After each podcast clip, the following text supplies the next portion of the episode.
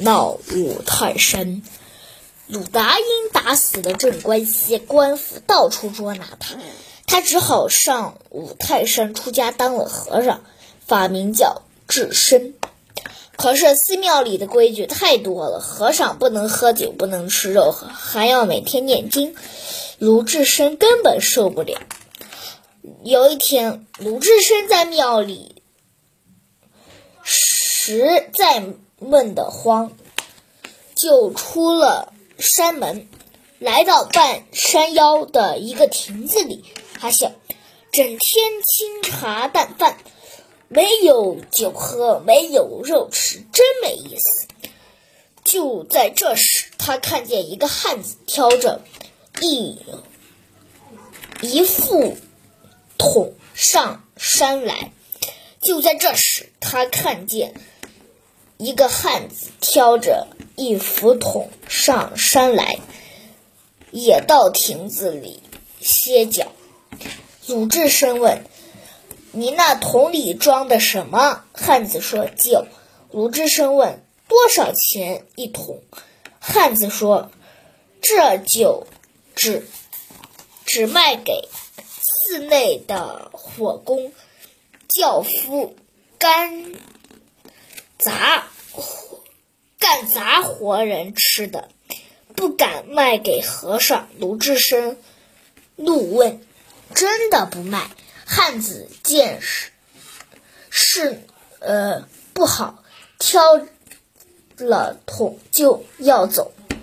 鲁智深赶上，挡了一脚。那汉子双手捂着，双手捂着后蹬，疼的半天起不来。鲁智深把酒提到亭子里，打开桶盖，腰冷就吃。不多时，酒就被他吃完一大桶。他对汉子说：“明日到寺里拿。”酒钱，鲁智深一摇一晃的向寺里走去，一会儿酒劲就上来了。他把僧衣脱了，穿穿在腰间，露出一身花绣，两个守门的和尚见了他。向他嚷道：“你是出家人，怎么能喝酒？凡是破戒喝酒，一律打四十板子，赶出寺院。”鲁智深一听，瞪大眼睛骂道：“你们敢打我，我就和你们打！”两个和尚要抓鲁智深。鲁智深张开五爪，一把抓住一个和尚，打倒在地。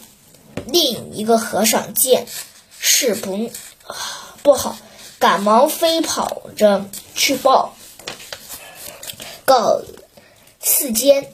寺监相当于寺庙里的管家，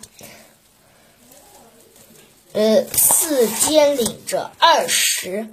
三，呃，二三十人各出各持木棒打过来，鲁智深大吼一声，气似响个霹雳，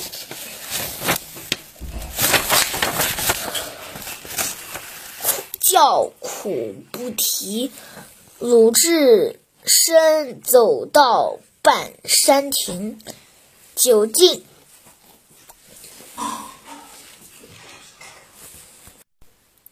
上来，一膀子靠去，哗啦，亭子塌了半边。鲁智深来到山门，敲门没人应声。鲁智深问师傅：“叫弟子到哪里去？”长老说：“东东东京有个大相国寺，我的师弟在那里管事。